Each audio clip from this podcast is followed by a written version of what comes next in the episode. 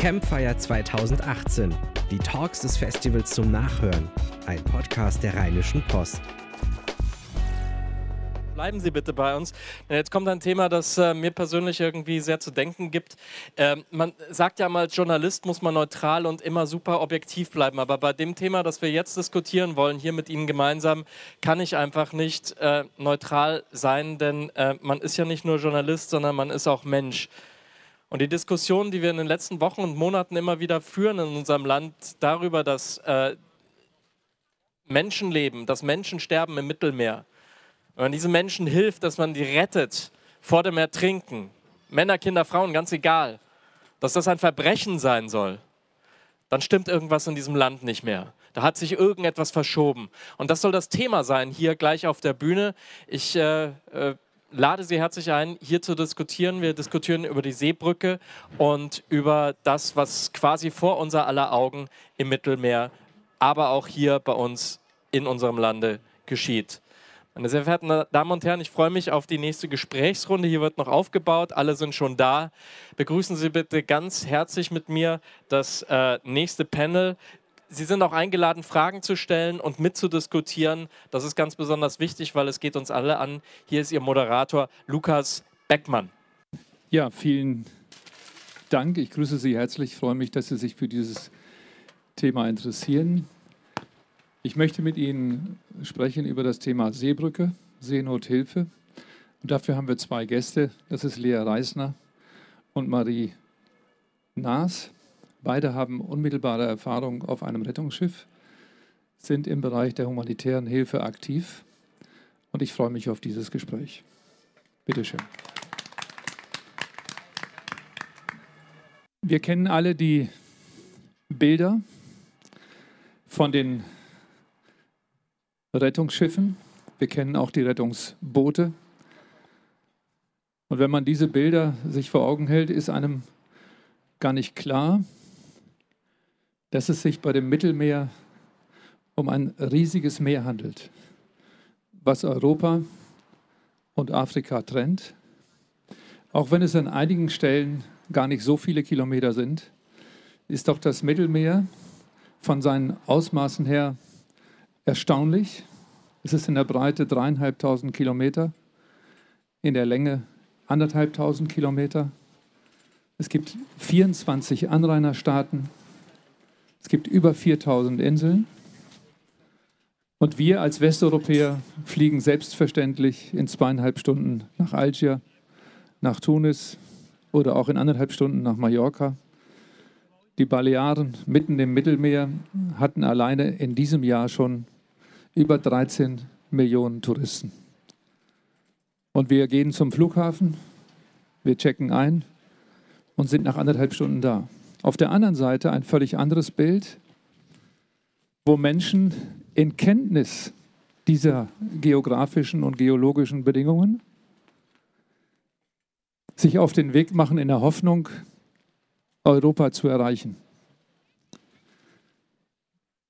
Die Internationale Organisation für Migration hat in diesem Jahr alleine knapp 2000 Tote registriert. Es sind über 64.000 Menschen angekommen. Im letzten Jahr waren es wesentlich mehr. Und ich möchte mit Ihnen heute im Gespräch mit Lea Reisner und Marie Naas darüber sprechen, wie ist eigentlich die Situation auf einem solchen Schiff? die ja inzwischen stillgelegt sind, was außergewöhnlich ist. Und an dieser Stilllegung der Schiffe, an der Beschlagnahmung sehen wir, wie sich die Koordinaten in der Wahrnehmung unserer Gesellschaften, wie die Werte sich verschieben. Im Nationalsozialismus wurde man mit dem Tode dafür bestraft, wenn man Juden gerettet hat und dabei erwischt wurde. Seit 1945 und spätestens seit Verabschiedung des Grundgesetzes 1949 werden wir dafür bestraft, wenn wir Menschen nicht helfen, die in Not sind. Das ist die sogenannte unterlassene Hilfeleistung, die unter, Straf, äh, unter Strafe gestellt ist, eine Geldstrafe oder auch Gefängnis bis zu einem Jahr, sei es bei einem Unfall oder auch in anderen Situationen, das wird erwartet. Gleichzeitig werden aber Menschen, die auf dem Meer andere Menschen vor dem Tod retten, kriminalisiert.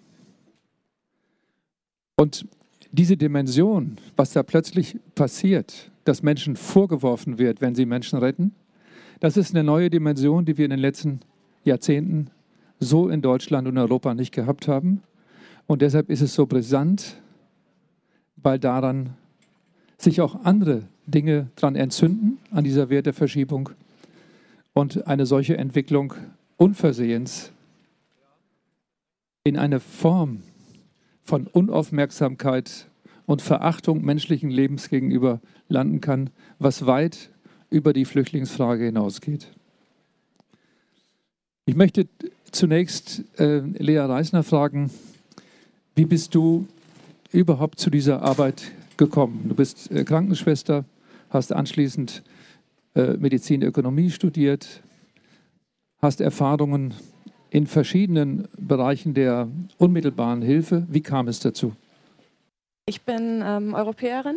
Ich habe Wurzeln in vier verschiedenen europäischen Ländern und Europa liegt mir am Herzen. Zu sehen, was an direkt vor unserer Haustür passiert, das im Fernsehen zu beobachten, ähm, die Bilder zu sehen und nicht zu helfen, war ab einem bestimmten Punkt keine Option mehr. Ähm, da passiert etwas direkt, wie Sie gesagt haben oder wie du gesagt hast, ähm, wenige Flugstunden von uns entfernt. Ich habe die Fähigkeiten zu helfen durch meine Ausbildung, durch meine, meinen Beruf. Und dabei zuzuschauen und nichts zu tun, ging irgendwann nicht mehr. Das war irgendwann keine Option mehr. Ich musste dann da hingehen. Und diese Hilflosigkeit, in der man zurückbleibt, wenn man diese Bilder im Fernseher sieht oder auf YouTube oder durch Facebook oder so, ähm, die hat mir extrem schwer zu schaffen gemacht. Schwerer zu schaffen gemacht, als vor Ort zu sein. Weil eben das vor Ort helfen unmittelbarer ist. Ja. Ähm Marie, du bist einen etwas anderen Weg gegangen, hast äh, Menschenrechte und äh, Völkerrecht und humanitäre Hilfe studiert in Wien, arbeitest jetzt im Europäischen Parlament als wissenschaftliche Referentin zuständig für Flüchtlinge, also für Flucht und Migration. Warst in Griechenland, in Calais, in verschiedenen Flüchtlingslagern, warst auch auf dem Rettungsschiff Jugend rettet, Juventus. Dort habt ihr beide euch ja auch äh, kennengelernt. Was war für dich das Motiv? Wie bist du dahin gekommen? Ähm, am Ende war es eigentlich eine ähnliche Motivation wie die, die Lea gerade dargestellt hat. Ich habe mich mit Menschenrechten, mit Migrationsphänomenen ähm, ursprünglich aus einer wissenschaftlichen Perspektive beschäftigt. Ähm, ich habe Entwicklungszusammenarbeit studiert. Ähm, ich habe in Projekten gearbeitet in Kamerun und in Ägypten. Ähm, und plötzlich war es so, dass diese globale Problematik vor unseren Haustüren stattgefunden hat. Ähm, ich habe Elendscamps in, in Calais gesehen und dort gearbeitet. Ähm, Calais ist in Nordfrankreich, es ist nicht weit von Köln, es ist nicht weit von Düsseldorf, es ist nicht weit von Brüssel, nicht weit von Paris. Es ist mitten in Europa ähm, und dort leben immer noch und haben zu Spitzenzeiten über 10.000 Menschen in unzumutbaren Zuständen vor sich hin vegetiert. Ähm, und es war mir relativ schnell klar, dass ich meine politische Arbeit, die ich dann auch im Europaparlament angefangen habe, dass das nicht reicht, dass das einfach nicht reicht und dass ich ähm, praktisch helfen muss, weil ich es nicht ertrage, vorm Computer zu sitzen und am Schreibtisch zu sitzen ähm, und Medienberichten zu folgen und selber untätig zu sein in der, in der praktischen Herangehensweise und dann war mir irgendwie klar, ich, ich, ich, hab, ich kann es, ich habe Fähigkeiten, ähm, ich bin gesund, ich habe Privilegien. Was hält mich davon ab, aktiv zu werden? Und ähm, dann habe ich angefangen, mich in der Seenotrettung zu engagieren ähm, und eine Mission auf dem Mittelmeer zu fahren. Und das hat mich auf eine Weise ruhiger gemacht, ähm, weil ich das Gefühl hatte, dass ich jetzt tatsächlich etwas tue. Ähm, und das hat darüber hinaus auch meine politische Arbeit bereichert, weil es dann nicht mehr so ist, dass man theoretisch am Schreibtisch sitzt ähm, und sich mit Gesetzestexten auseinandersetzt, sondern dass man praktisch ganz genau weiß, worum geht es eigentlich, welche Entscheidungen werden hier getroffen. Ähm, und wie kann man die Politik in die Praxis bringen. Ähm, und das war meine Motivation. Äh, Lea, du warst unmittelbar beteiligt an dem Ausbau des, der Juventus als äh, Krankenstation. Und wie, ich meine, wir sehen die Bilder. Und wir sind betroffen, aber wir erleben es nicht unmittelbar. Wie, ist, wie spielt sich das ab? Also die Begegnung auf dem Meer? Gibt es Verständigung über Funk mit anderen Schiffen? Vorsicht, da sind Menschen in Not. Oder gibt es Schiffe, die ihren Funk ignorieren und vorbeifahren, damit, damit sie überhaupt gar nicht erst in die Schwierigkeit kommen? Wie verhält man sich? Hat man mit Schleppern überhaupt zu tun? Es gibt ja über, immer wieder den Vorwurf, naja, diese NGOs, die arbeiten ja im Grunde genommen mit den Schleppern zusammen und äh, machen den Flüchtlingen nur Hoffnung. Wie ist die Realität? Ich könnte da jetzt ganz lange drüber erzählen. Ich versuche mich so ein bisschen kurz zu fassen. Ähm, wir haben drei verschiedene Wege im Prinzip, über die wir auf äh, Boote in Seenot äh, aufmerksam werden. Ähm, ganz kurz zur Definition. Ein, ein Boot ist in Seenot in dem Moment, in dem es nicht in der Lage ist, alleine aus eigenem Antrieb einen sicheren Hafen zu erreichen. Das ist bei allen Booten, die aus Libyen ablegen, der Fall. Es gibt kein Boot, das eine realistische Chance hat, europäisches Festland zu erreichen. Libysche Häfen gelten nicht als sicher für Geflüchtete. Ähm, Weg Nummer eins ist, dass wir kontaktiert werden von dem sogenannten MRCC. Das ist das Maritime Rescue Coordination Center. Das ist in dem Fall in Rom. Die haben Satellitenüberwachung an der libyschen Küste. Die haben dort eigene Aufklärungseinheiten. Ähm, die schicken Distress Calls raus, also Notrufe raus, auch an, an, an alle Schiffe, die in der Region sind. Das heißt, auch wir bekommen dann diese Notrufe. Und ähm, das MRCC entscheidet dann auch, welches Schiff quasi diesem Notfall zugeteilt wird. Ähm, das waren in den vergangenen Jahren oft wir, die dann dahin geschickt wurden und äh, entsprechend dann eben vor Ort erste Hilfe geleistet haben, wenn man das so sagen kann. Ähm, der zweite Weg ist, dass wir selber ein Boot finden. Also, dass wir durch, über unsere Ferngläser, über, unsere, über unseren Radar selber ein Boot finden, das in Seenot ist. Auch dann koordinieren wir uns natürlich mit dem MRCC, melden dieses Boot dorthin und ähm, übernehmen dann entsprechend meistens auch selber die Rettung. Ähm, der dritte Weg ist, dass wir von anderen Schiffen, von Handelsschiffen oder ähm, ja, meistens sind Handelsschiffe kontaktiert werden und angefunkt werden über den Seenotrettungs-, also Seenot, Seenotfallkanal sozusagen, ist der Kanal 16, ähm, wo wir dann angefragt werden. Ähm, in der Vergangenheit war es so, dass Rettungen ähm, von uns als Seenotrettungsorganisation zu, äh, durchgeführt wurden, zu ungefähr 24 Prozent zuletzt. Ähm, einen sehr, sehr großen Teil hat die italienische Küstenwache bzw. die Frontex-Mission Triton oder die ähm, äh, EU-Navy-Mission äh, ähm, Sophia übernommen. Und es wurde auch immer, es gab immer auch Handelsschiffe, die äh, Rettungen übernommen haben und in Rettungen involviert waren. Ähm, seitdem Italien jetzt eine neue Regierung hat und Herr Salvini Innenminister ist und die Häfen für Geflüchtete geschlossen hat, ist es so, dass wir immer wieder ähm, Berichte jetzt bekommen, dass eben tatsächlich auch Handelsschiffe an Booten mit Geflüchteten vorbeifahren. Nicht, weil sie schlechte Menschen sind. Die haben immer geholfen und es, ist, es bricht einem Seefahrer das Herz, nicht helfen zu können. Wenn man einmal auf dem Meer war und das einmal erlebt hat und sich einmal vorstellt, wie das ist, da draußen alleine zu sein in einer Notfallsituation, für den ist das eigentlich keine Option, nicht zu helfen. Es ist aber so, dass diese Handelsschiffe nicht mehr in Häfen einlaufen dürfen und dann im, also wir hatten einen Fall jetzt vor nicht allzu langer Zeit, das hat zwei Wochen gebraucht und diese Handelsschiffe haben eine Crew von sechs Personen. Die haben entsprechend Essen für sechs Personen, die haben eine Toilette an Bord.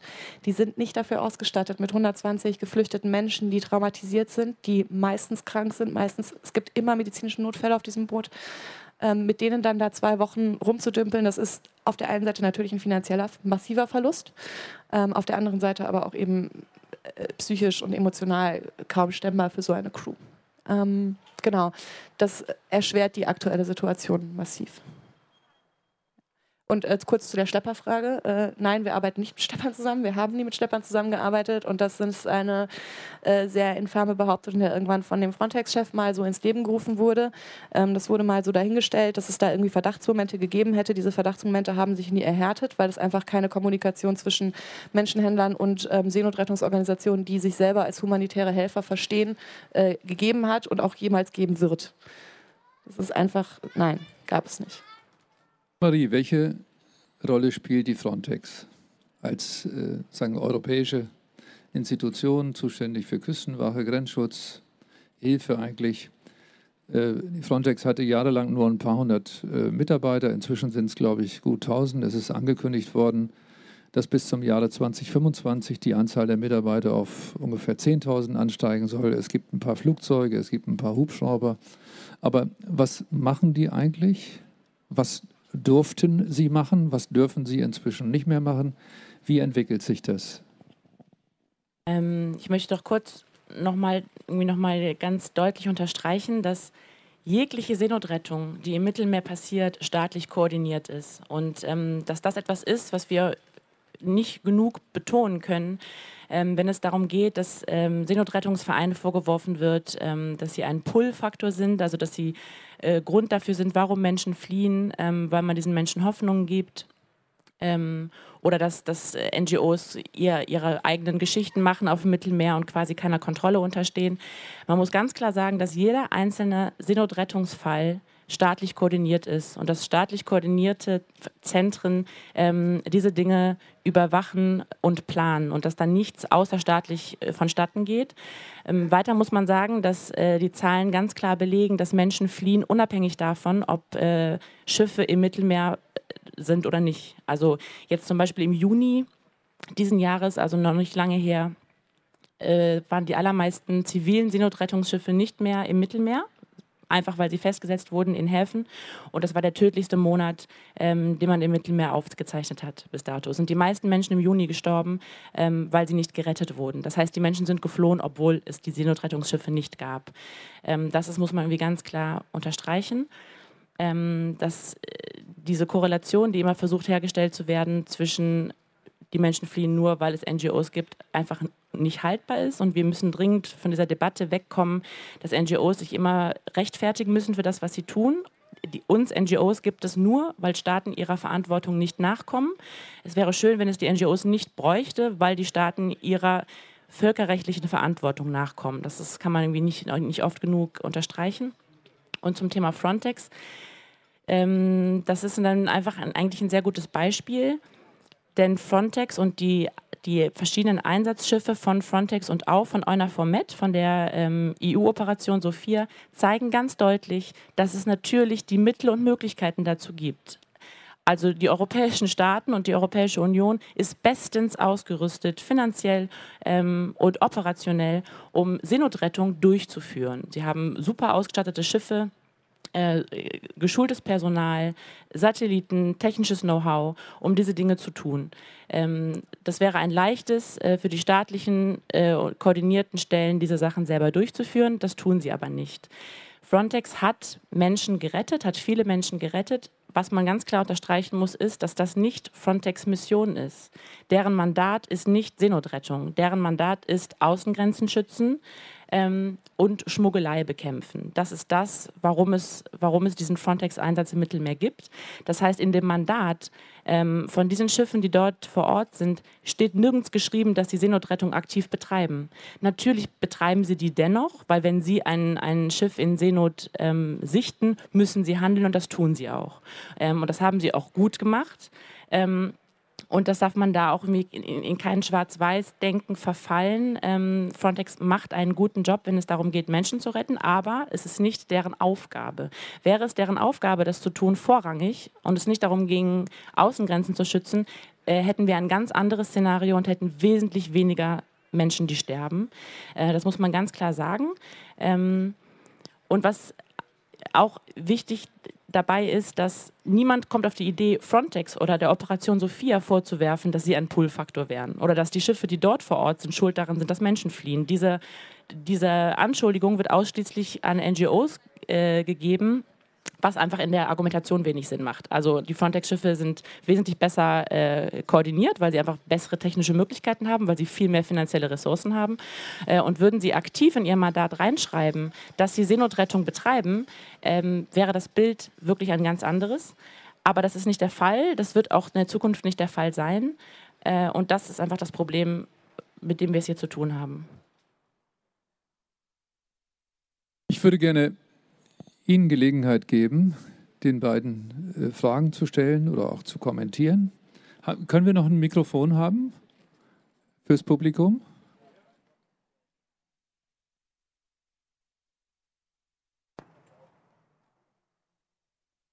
Inwieweit ist ähm, äh, Frontex an dieses internationale Recht gebunden, ähm, in Seenot befindliche Menschen sofort zu retten.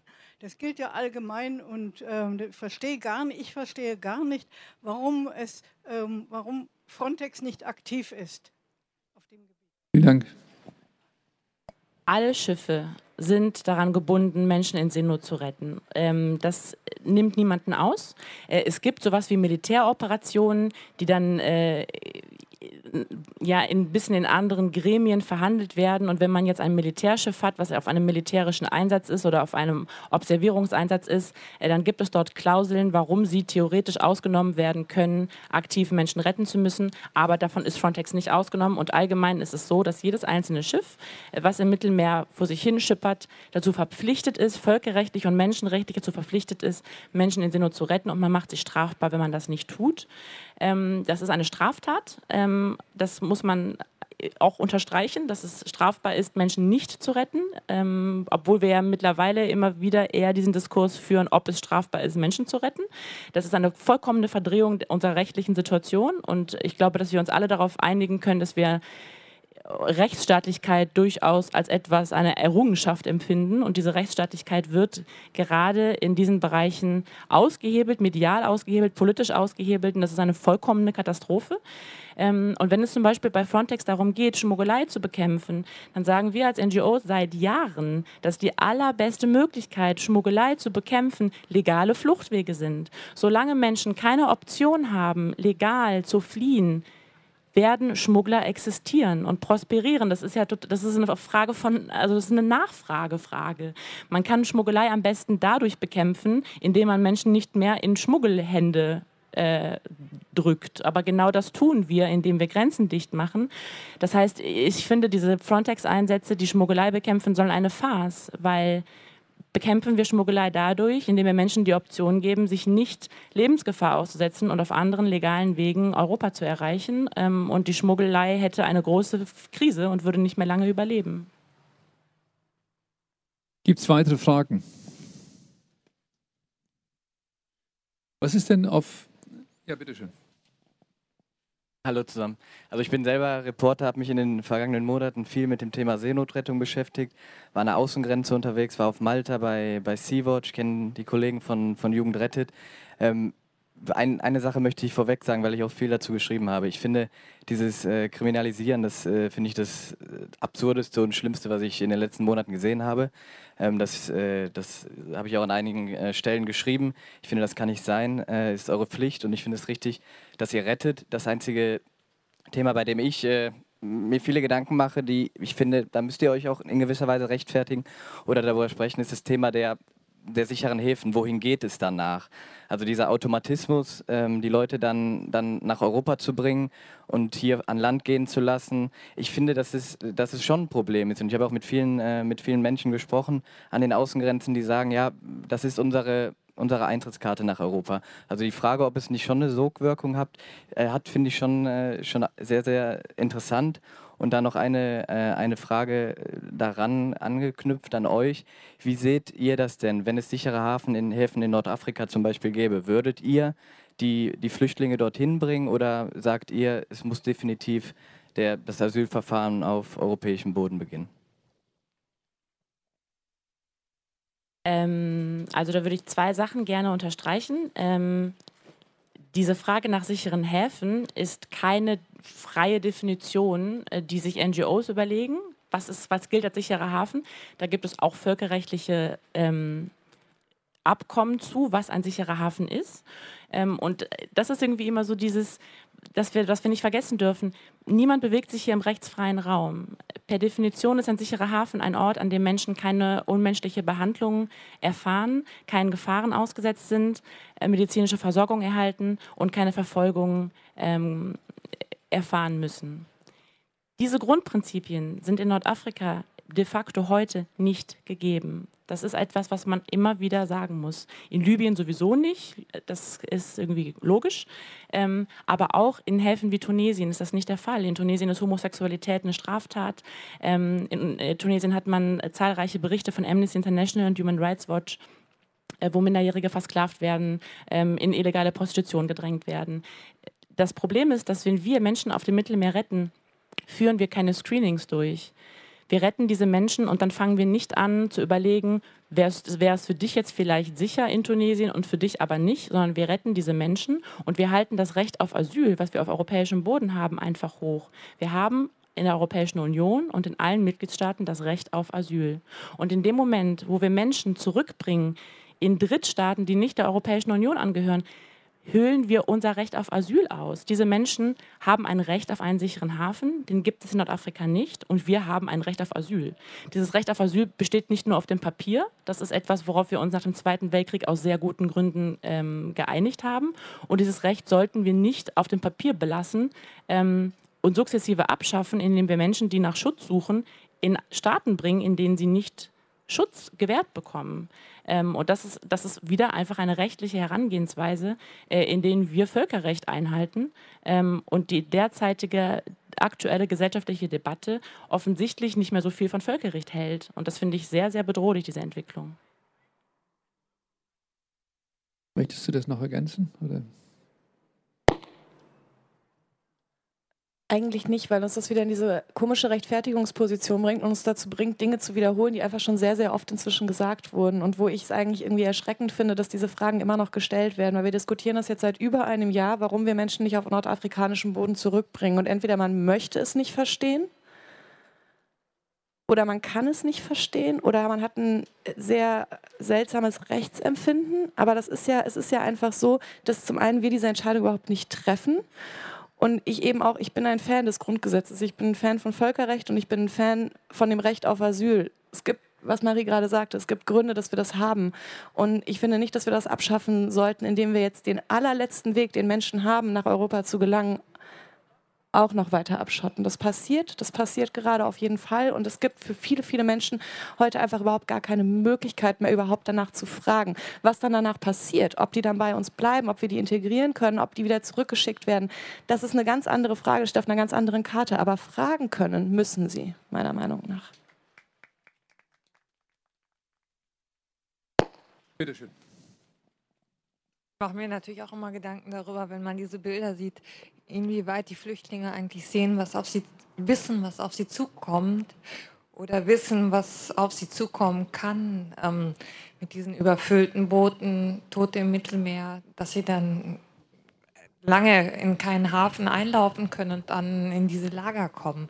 Also was haben die für Informationen oder sind die auch geschönt in den Ländern? Also es ist so, dass die Menschen, die aus Libyen ablegen, äh, tatsächlich aus äh, Detention Camps kommen, die von unserem eigenen Auswärtigen Amt als KZ ähnlich bezeichnet werden. Diese Menschen begeben sich irgendwo meistens zu Beginn der Sahara in Hände von Schlepper. Schleppern sind von da an komplett ausgeliefert, ähm, haben sehr schnell keinerlei Wertsachen mehr, haben sehr schnell auch eben kein Handy, kein Smartphone mehr, um eben Informationen zu bekommen darüber, was passiert und sind schutzlos ausgeliefert. Ähm, wir hören sehr, sehr viel von Folter innerhalb dieser Camps. Wir hören sehr viel davon, dass eben Menschen gefoltert werden, während ihre Familien angerufen werden, um da eben nochmal Geld rauszupressen. Ähm, von Menschen, deren Angehörige einfach ihr komplettes Hab und Gut verloren haben, damit ihre Kinder oder Geschwister oder was auch immer auf so ein überfülltes Boot steigen können. Äh, die Geflüchteten, die aus Libyen ablegen, haben keinerlei Chance, sich selbst zu organisieren. Das, was aus Tunesien zum Beispiel, wo das, wo das ein Stück weit geht, wo die Menschen sich selber organisieren können, ihre Flucht vorbereiten können, sich einen Kompass mitnehmen können, Satellitentelefon besorgen können, das alles funktioniert in Libyen nicht. In Libyen gibt es Menschen, wir haben das oft genug gehabt, wir hatten, ich, hat, ich kann mich erinnern, wir hatten einmal ein Boot, da saßen Menschen drauf, die hätten die Hände mit Kabelbindern zusammengebunden. Ähm, von den Schleppern. Äh, weil die sich eben erst weigern wollten, auf dieses Boot zu gehen. Dann wurden ihnen die Hände gefesselt und sie wurden auf dieses Boot geschickt. Das sind Geschichten, die wir hören. Wir haben Menschen auf dem Boot liegen, denen wurde in den Kopf geschossen, weil sie von dem Boot wieder runter wollten. Die haben, gerade wenn sie aus Libyen ablegen, keine oder keine ehrlichen Informationen darüber, was auf sie zukommt oder nur sehr, sehr vereinzelt. Es gibt vereinzelt diejenigen, die gut informiert sind, die vielleicht nur kurz in diesen Camps waren, aber der allergrößte Teil weiß nicht, was auf ihn zukommt. Es gibt Bohrinseln ähm, im Mittelmeer, die man von, äh, von der libyschen Küste aus sehen kann. Und vielen Geflüchteten wird gesagt, da ist Europa, da müsst ihr hin. Und was man vielleicht noch hinzufügen kann, ist, dass ähm, viele Menschen durchaus wissen oder durchaus ahnen, in welche Gefahr sie sich da begeben. Äh, ich glaube, das ist einfach eine Frage vom Menschenverstand. In dem Moment, wo man an einem libyschen Strand steht und dann diese Boote sieht, äh, die dann zur Verfügung gestellt werden, ähm, dann ist relativ schnell den Leuten klar, dass das keine gute Idee ist, dass das nicht unbedingt gut gehen kann. Ähm, die, viele Menschen können nicht schwimmen. Die Boote sind massiv überfüllt. Äh, es gibt keine Lebensmittel an Bord. Es gibt keine, keine, keine Wasserzufuhr an Bord. Äh, viele Menschen waren vorher noch nie am Meer. Ähm, und ich glaube, dass dann relativ schnell klar wird, dass das jetzt eine uncoole Angelegenheit ist. Die Frage ist aber auch, was haben Sie für eine Wahl? Also sie haben einfach keine Wahl. Die Wahl ist, in Libyen zu bleiben und das ist keine Option. Und das ist irgendwie immer wieder schockierend, wenn man sich anguckt, dass ähm, Familien fliehen, dass Mütter mit Kindern fliehen. Das sind Kleinkinder. Und ich glaube, da ist es dann wirklich egal, wo man herkommt und was man für Ideen hat. Jeder einzelne Mensch wird sich vorstellen können, dass das niemand freiwillig tut oder dass das niemand tut, der äh, ein Risiko ansatzweise abschätzen kann. Du setzt dich mit deinem kleinen Kind nicht in so ein Boot, wenn du nicht vollkommen verzweifelt bist. Welcher Mensch würde sein Kind in so eine Lebensgefahr begeben? Aber in Libyen bleiben ist halt keine bessere Option. Und das ist das Drama, äh, was diesen Leuten Tag für Tag vor Augen gehalten wird. Es ist so schrecklich in Libyen, dass sie es in Kauf nehmen, ihre Kinder und sich selber in Lebensgefahr zu begeben. Und das ist irgendwie dieser Rahmen, mit dem wir es hier zu tun haben. Ja. Hier vorne, ja. Ähm, ich wollte noch was sagen zu der Fra vorletzten Frage, nämlich, dass ich es auch äh, komisch finde, warum sich, äh, warum die dieses ganze Thema sicherer Hafen, warum damit nur auf NGOs zugegangen wird, weil sage das jetzt aus meiner Laiensicht, ich bin nicht wirklich in dem Thema drin, wenn jetzt irgendwie die Staaten ihrer Verantwortung nachkommen würden und diese Seenotrettung staatlich und gut organisieren könnten, dann äh, könnte man ja auch das mit der Asylfrage eventuell anders klären. Aber ich finde, solange die Staaten ihrer Verantwortung da nicht nachkommen, dürfen sie sich auch nicht beschweren, wenn die Flüchtlinge nach Europa kommen, um hier dann in einem europäischen Land ordnungsgemäß ihren Asylantrag zu stellen. Deswegen äh, finde ich es immer komisch, wenn diese Frage nach sicheren Häfen äh, nur die NGOs trifft, weil das sollte man viel eher mal den unseren Regierungen, den europäischen Regierungen irgendwie als große Frage irgendwie vor die Füße werfen und da mal mehr nachhaken. Äh, das ist total richtig, was du sagst. Und was ich dann noch, äh, da erinnerst du mich an einen guten Punkt. Und zwar, was man dann auch wieder unterstreichen muss, im, unter dem Stichwort sichere Häfen. Frontex und Operation Sophia bringen auch keine Leute nach Nordafrika. Aus dem einfachen Grund, weil sie sich an Völkerrecht halten. Also auch die EU- und Frontex-Missionen bringen Menschen nicht zurück nach Nordafrika, weil es keine sicheren Häfen sind. Weil wenn sie das täten, würden sie sich äh, strafbar machen. Und das betrifft ja nicht nur die NGOs, sondern alle. Könnt ihr vielleicht noch mal was dazu sagen, wie das eigentlich angefangen hat mit der Kriminalisierung? Also gab es ein bestimmtes mediales Ereignis, gab es Absprachen unter den Medien, gab es Absprachen unter den Regierungen, gab es Geheimdienste, die sich eingemischt haben oder wie, äh, welche Erfahrungen habt ihr damit gemacht? Also ich glaube, man kann das schon als ähm, eine Ereigniskette äh, ähm, betrachten aus der heutigen Perspektive, die eben Anfang 2017 mit diesen Äußerungen von Legeri, dem damaligen Frontex-Chef, eben angefangen haben, wo es eben diese Verdachtsmomente geäußert wurden. Das wurde dann wiederholt von dem italienischen Innenminister, das wurde dann irgendwann wiederholt von Herrn de Maizière hier in Deutschland. Wenn man mal gefragt hat, wo denn eigentlich die Quellen oder die Belege für diese Behauptungen sind, dann ist man immer auf ähm, lautes Schweigen gestoßen. Ähm, Es gab ähm, die, der erste große Fall der Kriminalisierung war ja sicherlich die Beschlagnahmung von unserem Schiff, von der Juventa. Ähm, das war, jetzt ist jetzt relativ genau ein Jahr her, das war letztes Jahr im August. Ähm, das, das ist auf ähm, ja, merkwürdige Ereignisse zurückzuführen, könnte man sagen. Ähm, die Ermittlungen gegen, äh, gegen uns, gegen die Juventa Crew, aber auch gegen, äh, eben wegen dieser Beschlagnahmung des Schiffes, ähm, wurden eingeleitet, nachdem ein, ähm, ein Mensch, der auf einem anderen Seenotrettungsschiff als Security gearbeitet hat, von der Chartergesellschaft angestellt, der nachweislich ähm, Verbindungen zu der rechten identitären Bewegung hat, Fotos an oder nee, nicht mal Fotos geschickt hat, sondern gegenüber einer, einem Staatsanwaltschaft in Italien behauptet hat, es hätte da seltsame, seltsame Bewegungen von der Juventa gegeben und seltsame Begegnungen auf dem Mittelmeer gegeben. Daraufhin wurde ein ähm, verdeckter Ermittler auf dieses Schiff eingeschleust von der italienischen Staatsanwaltschaft, der dann Fotos gemacht hat, die komplett aus dem Kontext gerissen wurden auf denen man äh, sogenannte Engine, also wir nennen die Engine Fischer sieht. Das sind ähm, Menschen, die an der libyschen Küste unterwegs sind und ähm, den, die Flüchtlingsboote quasi begleiten oder aber auch uns verfolgen, je nachdem, und die Motoren dieser Boote abmontieren, um dann wahrscheinlich in Libyen weiterzuverkaufen. Diese Menschen sind keine Schlepper, die sind selber wahnsinnig arm und haben selber kein Geld. Ich möchte die überhaupt nicht in Schutz nehmen. Die sind Teil dieses Netzwerkes und ich, wir haben mit denen nie in irgendeiner Art und Weise Kontakt gehabt. Wir haben die aber immer wieder gesehen. Man sieht diese, kann diese Menschen auch wunderbar sehen in Rettungs Aktionen, in denen staatliche Organisatoren, äh, staatliche ähm, Akteure involviert waren. Also auch wenn die italienische Küstenwache, wenn Frontex-Schiffe, wenn EUNAVFOR-Med-Schiffe Rettungen durchgeführt haben, gab es diese Engine-Fischer. Die sind kein Teil des Stepper-Netzwerkes, die waren einfach ein zusätzlicher Akteur auf dem Mittelmeer. Diese Bilder wurden genutzt, um Stimmung gegen, gegen die Juventa zu machen ähm, und die Juventa wurde dann daraufhin beschlagnahmt. Es gibt bis heute keine Anklage und es gibt bis heute keine Begründung für diese Beschlagnahmung. Die haben wir bis heute nicht bekommen. Ähm, die Juventa ist beschlagnahmt unter einem sehr speziellen italienischen Gesetz. Das ist ein Gesetz, das aus dieser ganzen Anti-Mafia-Gesetzgebung kommt. Äh, als, das ist eine präventive Beschlagnahmung, weil die Juventa ein potenzielles Tatmittel wäre, was eben potenziell Beihilfe zu illegalen Migrationen ähm, leisten könnte. Es wurden jetzt gerade vor kurzem erst wurde bekannt, dass gegen zehn von uns ähm, Ermittlungen eingeleitet werden. Äh, das hat die ebenfalls die Staatsanwaltschaft in Trapani jetzt angeleiert. Äh, kurz, kurz davor, eine Woche davor, hat die Staatsanwaltschaft von Palermo genau diese Ermittlungen gegen uns fallen gelassen, eben aus Mangel an Beweisen und weil es eben zu wenig Verdachtsmomente gab, die das gerechtfertigt hätten. Ähm, es ist sehr, sehr viel dafür eingesetzt worden, unser Schiff festzusetzen. Wir hatten, unsere Brücke wurde verwanzt, ähm, wir hatten, äh, unsere Telefone wurden abgehört, unsere E-Mail-Verläufe mitgelesen. Äh, da wurde sehr, sehr viel eingesetzt, um gegen uns aktiv zu werden. Äh, das war eben, wie gesagt, letztes Jahr im August. Wir sind jetzt an dem Punkt, dass gar kein ziviles Rettungsschiff aktuell mehr im Mittelmeer unterwegs ist. Also das hat sich jetzt so hoch gesteigert, dass wir jetzt an dem Punkt sind, wo es einfach keine zivilen Augen und Ohren mehr da draußen gibt. Also nicht nur, dass wir nicht mehr retten können, aktiv, sondern es ist auch so, dass unsere Suchflugzeuge, die einige Organisationen betreiben, inzwischen gegroundet sind. Die dürfen nicht mehr fliegen.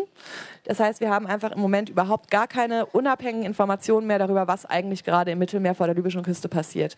Und das finde ich ziemlich skandalös. Und das ist ähm, auch relativ ungeheuerlich, wenn man sich überlegt, dass ähm, neben der Juventa, wo das letztes Jahr passiert ist, jetzt die anderen Rettungsschiffe an maltesischen Häfen festgehalten werden, ohne offiziellen Vorwurf. Also es ist, was muss, man muss sich das vorstellen, dass da Regierungen kommen und sagen, wir haben jetzt zwar nichts konkret gegen euch in der Hand, aber wir müssen dafür jetzt Sorge tragen, dass weder die Flugzeuge fliegen noch dass die Schiffe fahren, ohne dass wir jetzt hier irgendeine rechtliche Grundlage äh, haben oder beweisen können, warum das so ist. Wir haben einfach jetzt einen Hafen dicht und eure Schiffe legen nicht mehr ab. Punkt. Ähm, ja, und dann denkt man sich, aha, Normalerweise hat man doch gedacht, da gäbe es dann sowas wie so ein juristisches Verfahren, Beweise, Anhörungen, transparentes irgendwas und das passiert nicht. Ähm, die Schiffe liegen da jetzt. Und jetzt weiß man nicht, wie es da weitergeht. Und das, was Lea gesagt hat, ist ganz essentiell. Es geht nicht nur darum, dass die Menschen nicht gerettet werden oder dass viel weniger Menschen gerettet werden, es geht darum, dass wir keine zivilen Augen mehr auf dem Mittelmeer haben. Und das ist was ganz Essentielles. Wir wissen nicht mehr, was dort passiert. Wir wissen nicht, wie die libysche Küstenwache agiert.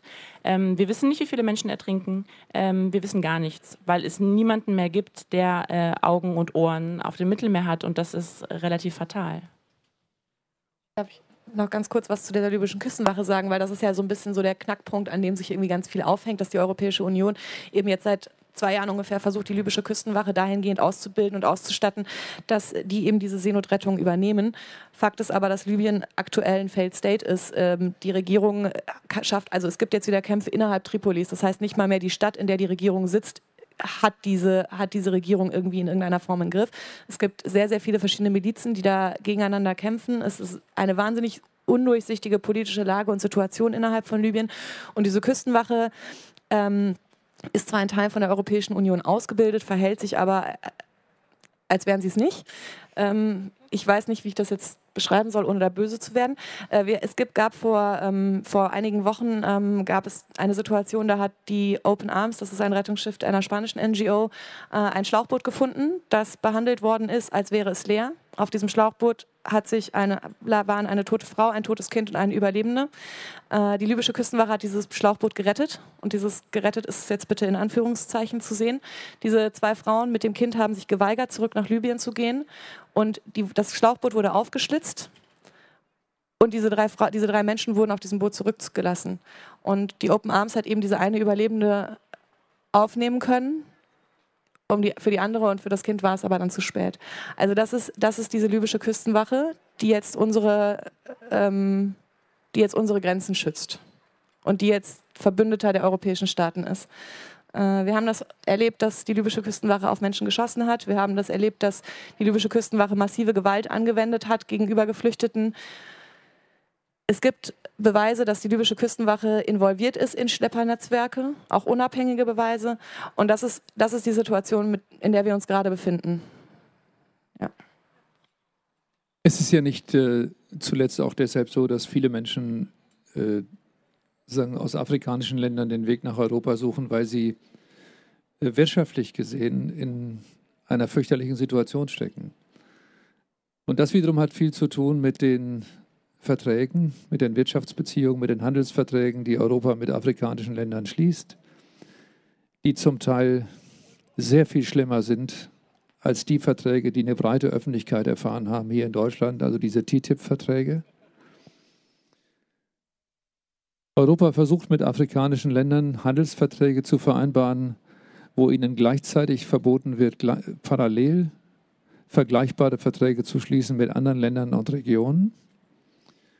Und es ist leider so, dass bis heute, bezogen auf wirtschaftliche Zusammenhänge, der weitaus größte Anteil von, Anteil von, von Wertschöpfungsprozessen ja bei uns stattfindet und nicht in diesen Ländern. Man kann das an vielen Beispielen, was die Rohstoffe angeht, was die Fischerei angeht, was die Landwirtschaft betrifft, wo einfach systemisch verhindert wird, dass diese Länder auch selbst auf die Beine kommen.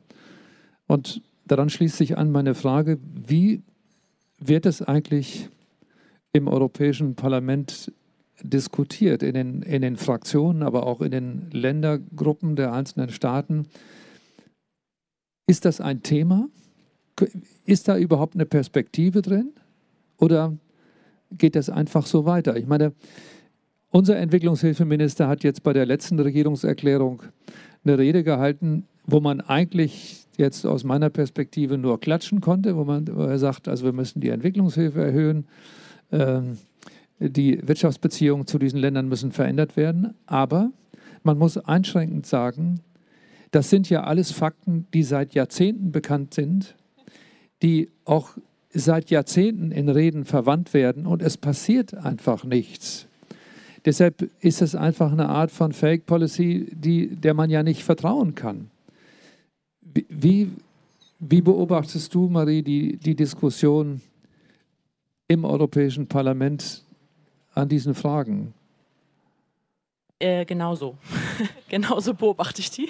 Ähm, es wird über Fluchtursachenbekämpfung gesprochen. Migration ist jetzt irgendwie bei allen möglichen nationalen Wahlkämpfen. Wir haben Europawahl nächstes Jahr. Äh, das wird auch dann auch, glaube ich, ein Schwerpunktthema wird Migration sein, an dem sich dieser Europawahlkampf dann manifestieren wird.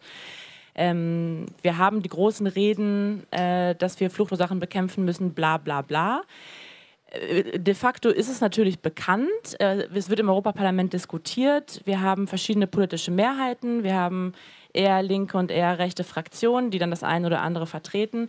Aber sagen wir mal, wenn es dann tatsächlich um ähm, äh, Politik geht, wenn es darum geht, was implementiert wird, gibt es jetzt wieder ein sehr nettes Beispiel, was ein Beispiel ist, aber was wieder vieles zusammenfasst. Wir haben die europäische Landwirtschaftspolitik, das ist der größte vergemeinschaftete Bereich, den wir in der Europäischen Union haben. Das meiste Geld in der EU geht in die europäische Landwirtschaft. Ähm, wir haben massive Subventionen und so weiter und so fort. Ähm, diese europäische Landwirtschaftspolitik wird alle paar Jahre neu aufgesetzt und es gibt dann immer so verschiedene Zyklen, da werden die immer neu behandelt, dann macht man das dann wieder auf, das ganze Thema, und überlegt sich, was kann man verbessern, wie sollen da Gelder fließen und so weiter. Und da stehen wir jetzt gerade. Wir haben von der Europäischen Kommission wieder einen neuen Vorschlag bekommen wie die europäische Landwirtschaft in der Zukunft aussehen soll. Und was haben wir da drin? Wir haben natürlich wieder massive Subventionen und wir haben ähm, Billigexporte von verschiedenen landwirtschaftlichen Produkten in afrikanische Staaten. Das ist jetzt ein bisschen revidiert worden, man nennt das jetzt anders, man hat jetzt ein bisschen andere Worte dafür gefunden, aber im Großen und Ganzen bleibt es so, wie es war. Es ist bekannt, dass das afrikanische Märkte zerstört. Ähm, es ist bekannt, dass das dort lokale Communities massiv ähm, in Wettbewerbsnachteile äh, manövriert ist es alles bekannt, aber wir haben jetzt ganz aktuell ähm, diesen Bereich zum Beispiel, der wieder neu verhandelt wird und es sieht nicht danach aus, dass wir eine progressive politische Mehrheit hätten, äh, die dafür Sorge trägt, dass wir zum Beispiel unsere europäischen Landwirtschaftsexporte revidieren äh, und grundlegend neu denken, sondern es ist more of the same, es passiert einfach da nicht so viel. Und so, das ist ein ganz konkretes Beispiel, wenn es um Handelspolitik geht. Ähm, man macht tatsächlich so weiter und es ist unglaublich frustrierend. Und die Europäische Kommission macht dann auch so Sachen wie ähm, Bürgerbefragungen, NGOs, Landwirte können dann ihre Einschätzungen geben. Da gibt es dann immer so große äh, Phasen, wo man dann so die Öffentlichkeit befragt, was hätten sie denn gerne und das gab es. Und es, haben, es gab Millionen von ähm, Anfragen und Einschreiben von, aus, der, aus, aus ganz Europa, äh, wie eine europäische Landwirtschaftspolitik aussehen soll. Da steht dann ganz viel drin, so wie es ist, ist nicht cool. Und gehört wird es halt tatsächlich nicht ähm, was soll man da machen? Also es ist, es ist eine Farce. Ich finde, es ist eine Farce, wenn es, wenn es dann tatsächlich darum geht, wie, wie, man strukturell etwas machen könnte. Aber es ist dann auch in der Frage von Solidarität eine Farce, die ich auch eigentlich mag ich das gar nicht mehr, immer auf dieser Solidarität so rumzureiten. Aber auch da ist europäische Politik sowas Essentielles. Wir haben sowas wie ein Dublin-Abkommen, ähm, was zum Beispiel dann regelt, wie Geflüchtete, die auf europäischem Boden ankommen, verteilt werden sollen. Und da sind wir dann, gehen wir vielleicht nochmal kurz zurück zur Kriminalisierung auf einer gewissen Ebene verstehe ich Italien. Ich verstehe den aktuellen, wirklich sehr rechten äh, neuen Innenminister nicht, der von Menschenfleisch spricht. Das ist jetzt irgendwie nicht so der, die super Idee, da so einen Diskurs zu führen. Aber Italien oder Griechenland kann ich nachvollziehen, dass das Länder sind, an denen die meisten Menschen nun mal ankommen und dass europäische Staaten es bis heute nicht geschafft haben, einen wirklich solidarischen äh, Verteilungsmechanismus zu etablieren. Und das ist, das, da, darüber müssen wir sprechen. Und das ist etwas, was auf, in Brüssel und auf europäischer Ebene diskutiert wird. Wir haben eine progressive ähm, einen progressiven Vorschlag zur Dublin-Reform im Europäischen Parlament verabschiedet. Das war revolutionär für die heutige politische Zeit, in der wir uns befinden. Haben es alle Fraktionen, außer die Rechtsaußenfraktion im Europäischen Parlament, haben es geschafft, eine Dublin-Reform zu verabschieden, letztes Jahr im Dezember die eine Umverteilung und eine Entlastung von Griechenland und Italien verabschiedet haben. Und dann kommt die Europäische Kommission und der Europäische Rat und da ist Angela Merkel eine wesentliche treibende Kraft, die davon natürlich nichts wissen will, weil es heute einfach kein cooles Thema ist, dass man Italien und Griechenland entlastet, weil man damit vielleicht Wahlen verliert, weil man Angst hat, dass die AfD stark wird. Wir müssen uns an die Ursachen zurückgehen der Debatte. Also, dass Italien und Griechenland keinen Bock mehr haben, ähm, die, die allermeisten Menschen abzufertigen, ist nachvollziehbar. Und dass Deutschland keine Mittelmeergrenze hat, ist bekannt. Also müssen wir uns überlegen, wie gehen wir jetzt damit um als Europäische Union? Und das sind Sachen, die in Brüssel entschieden werden und die, die gestritten werden. Im Europäischen Parlament hat man noch wirklich eine echte parlamentarische Auseinandersetzung. Äh, und dann haben wir so etwas wie den Europäischen Rat, wo die Staats- und Regierungschefs zusammenkommen und dann ausbaldowern, wie es denn dann läuft. Und das ist ein extremes Demokratiedefizit. Ähm, ich glaube, europäischen Bürgerinnen und Bürgern ist das oftmals nicht so klar.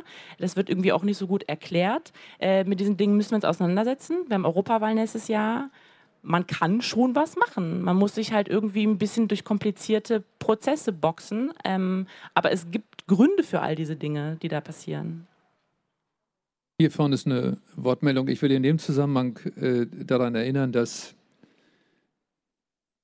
die Zuspitzung und die Zahlen natürlich sehr stark zugenommen haben, aber es, es wurden bereits an italienischen und spanischen Küsten in den Jahren 2004, 2005 mehrere hundert Geflüchtete angeschwemmt. Das, insofern äh, kann ich das Argument, dass hier mit den Ländern, also vor allen Dingen äh, Italien, Griechenland, aber äh, zeitweise auch Spanien, zu wenig Unterstützung erfahren haben, äh, also sehr gut, also nur, nur bestärken. Bitte schön. Äh, ja, ich wollte noch was sagen zu diesem, äh, dass unser äh, Minister für Entwicklung und wirtschaftliche Zusammenarbeit, ja, der stellt sich immer hin und schwingt große Reden, aber im Endeffekt kann er dann wahrscheinlich auch nichts mehr machen, weil jedes Jahr ähm, der äh, äh Etat fürs äh, Entwicklungsministerium drastisch gekürzt wird und äh, das schränkt halt irgendwann, das schränkt die staatliche Entwicklungszusammenarbeit ein, aber irgendwann äh, haben auch NGOs da ein Problem, weil ich habe jetzt ein freiwilliges soziales Jahr bei, einer NG, bei, einer, bei der größten NGO in der Entwicklungszusammenarbeit gemacht ein Jahr und also bei der Welthungerhilfe, falls irgendwer kennt. Und die deren Funding besteht zum größten Teil äh, halt aus staatlichen Geldern. Und wenn da der Etat äh, jedes Jahr weiter zusammenschrumpft, äh, dann können halt auch irgendwann Zivilgesellschaft, zivilgesellschaftliche Organisationen da nichts mehr machen. Und äh, was mir halt so auffällt, ist, dass äh, da halt auch, es gibt wenig mediale Aufmerksamkeit dafür. Die Haushaltsverhandlungen sind dieses Jahr irgendwie Ende Oktober, Anfang November. Und da wird wahrscheinlich auch wieder äh, niemand drum, drüber berichten, weil es halt einfach kein Thema ist, womit man sich irgendwie Klicks holt oder Aufmerksamkeit.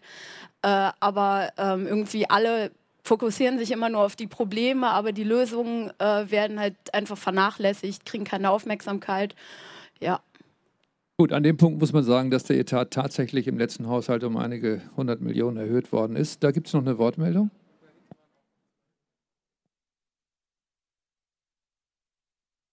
Ich habe eine Frage äh, an Sie, die äh, Vertreterin von den NGOs. Wie sind denn die, wie ist die Unterstützung äh, sozusagen Spenden ähm, von der Bevölkerung etc. Hat sich das in den letzten Jahren, je schlimmer die Misere wurde, sozusagen erhöht? Haben Sie ausreichende Mittel? Könnten Sie, wenn jetzt sozusagen Ihre Schiffe nicht festgehalten werden, äh, problemlos äh, weiter Seenotrettung betreiben? Das würde mich mal interessieren. Ähm, wir haben das, ich kann jetzt, also es ist so, dass ähm, wir weiterhin Spenden bekommen. Es hat nachgelassen. Über die Kriminalisierungsvorwürfe äh, hat es nachgelassen. Es sind, wir bekommen weniger Großspenden, mehr Kleinspenden. ähm, es gibt ja jetzt diese Seebrücke, diese Bewegung. Das ist ein zivilgesellschaftliches, ähm, eine zivilgesellschaftliche Bewegung aus verschiedenen Bündnissen entstanden, die nochmal dem Ganzen einen neuen Aufschwung gibt. Ähm, wir hätten genug Geld, um unsere Schiffe zumindest für dieses Jahr einsetzen zu können. Ja. Also die Hier Unterstützung ist da. Also gerade seitdem man sich jetzt irgendwie auf diesen Grundsatz geeinigt hat, offensichtlich dann doch in der Zivilgesellschaft, dass diese, diese, äh, diese Grenze von wir lassen Menschen ertrinken, also die darf nicht überschritten werden. Darauf kann man sich irgendwie einigen. Man kann sich dann über den ganzen Prozess danach kann man sich streiten, aber dass man Menschen nicht im Mittelmeer ertrinken lässt, darauf kann man sich irgendwie einigen.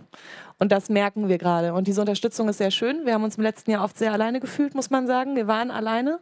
Äh, es war wenig mediales Interesse da, es wurde wenig über uns berichtet. Unser Ziel als zivile Organisation war ja immer nicht nur dieses, dieses Menschenretten, das ist natürlich ein Thema, aber der Fokus war ja auch, Aufmerksamkeit auf dieses Thema zu bringen und darauf zu bringen, ähm, eben die Europäische Union, äh, Union dazu zu bringen, eben selber aktiv zu werden, dass wir eben diese Lücke nicht füllen müssen. Und das hat eben massiv nachgelassen im letzten Jahr. Und da waren wir sehr alleine. Und dass jetzt diese Unterstützung da ist und dieses zivilgesellschaftliche Engagement da ist, das äh, bestärkt einen noch, noch mal in, dem, in der eigenen Aktivität. Und das tut tut sehr, sehr gut. Dafür sind wir dankbar. Wir haben jetzt noch ungefähr zehn Minuten. Ich möchte diejenigen, die sich jetzt noch zu Wort gemeldet haben, bitten, hier kurz nach vorne zu kommen, dass wir die Fragen nacheinander stellen und dann noch mal eine Abschlussrunde machen. Bitte noch mal kurz zurückgehen, gerne zu diesen äh, libyschen Lagern. Das, was Sie erzählt haben, das ist ja bekannt. Also das steht ja ständig in der Zeitung, Folter und, äh, und alles. Und ähm, Sie haben ja auch vorhin schon gesagt, nach dem Zweiten Weltkrieg haben wir dankenswerterweise das Asylrecht bekommen. Ähm, wir feiern auch jedes Jahr die, die Befreiung der KZs. Gibt es eigentlich irgendwie eine Überlegung, da einfach mal reinzugehen oder ist das vollkommen naiv? Also die aufzulösen, die anstatt die erstmal aufs Mittelmeer zu schicken. Vielen Dank. Wir, bitte schön Sie dahinter. Ähm, ich wollte noch mal zum Thema Flucht, Fluchtursachen etwas anmerken einfach. Also wir haben ja schon gesprochen darüber, dass die EU eigentlich ähm, Verantwortung trägt, Fluchtursachen auch zu bekämpfen, sich zu überlegen, wie man das Ganze stoppt, vielleicht durch Entwicklungshilfe, wirtschaftliche Zusammenarbeit. Aber ähm, es gibt ja, eigentlich ist das ja eine global ausgelöste Krise. Ich habe also, ich lese viel Presse und habe zum Beispiel gelesen, dass vor den Küsten ganz viele chinesische Trawler, russische Trawler die Fischbestände wegfischen. Und natürlich fragt man sich, warum hilft denn da keiner? Also wenn ein armes afrikanisches Land ein großes Boot der Küstenwache hat, dann kann es gegen diese Trawler, die auch in, in ihrem Gebiet wegfischen, natürlich nicht viel machen.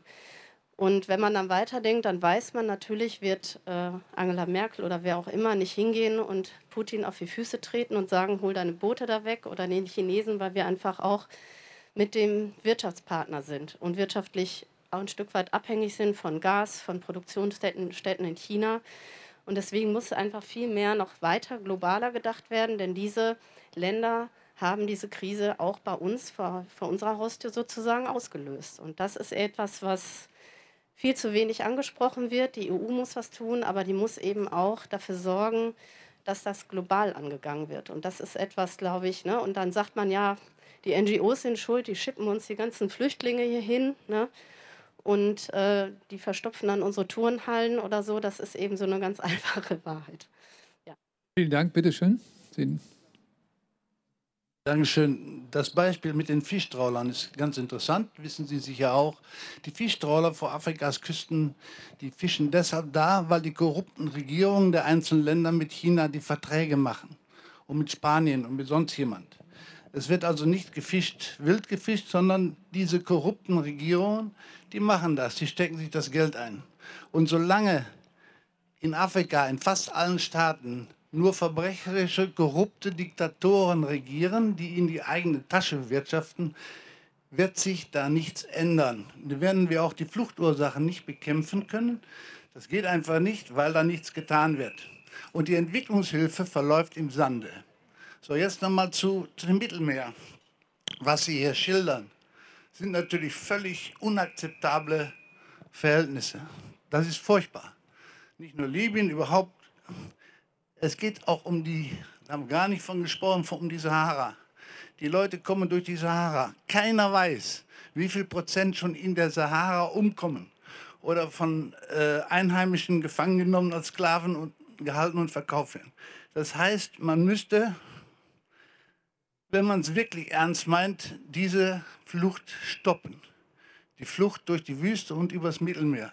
Das heißt, man müsste ganz einfach zum Beispiel Schiffe chartern, die AIDA-Flotte und die mein Schiff und die fährt dann nach, die fährt dann nach Dakar und nach Nigeria und nimmt die auf und kommt in Hamburg im Hafen an.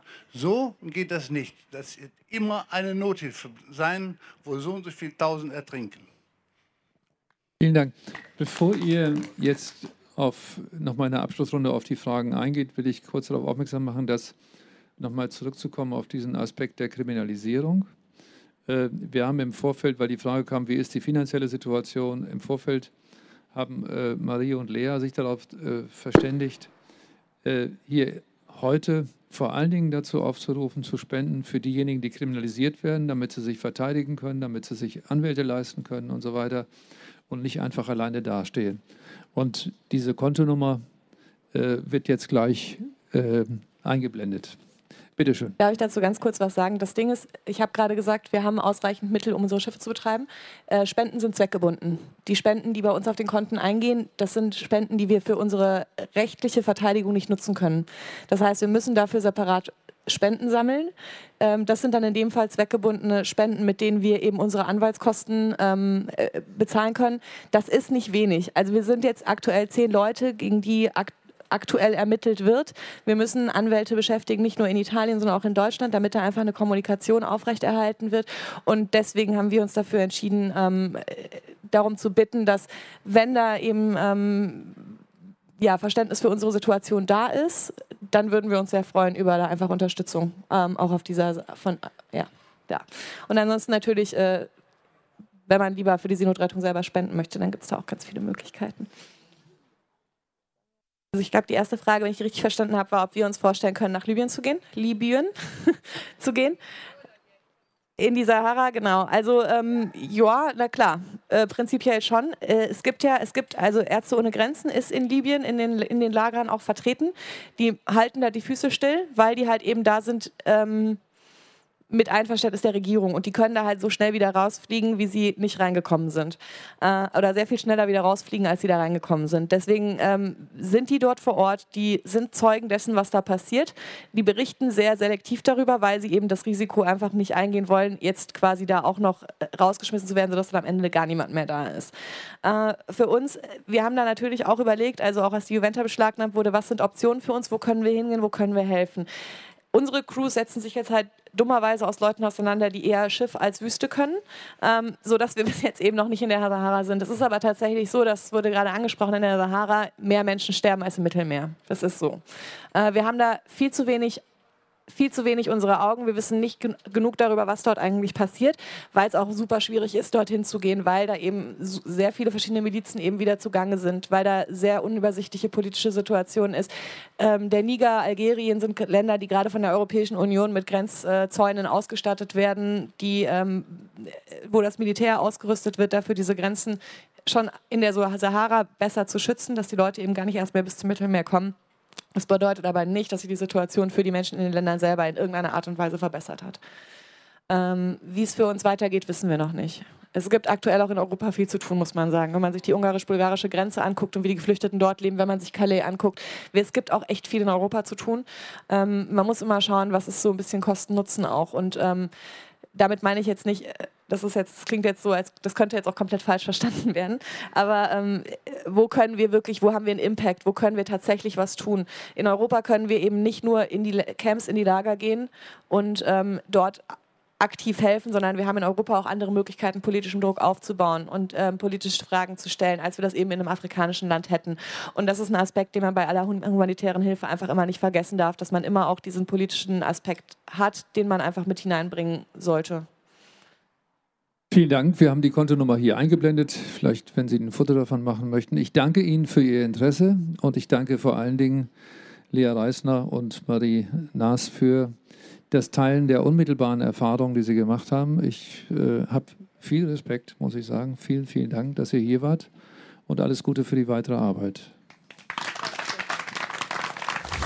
Keine Lust auf die nächste Folge zu warten? Neue Themen gibt's rund um die Uhr auf rp-online.de.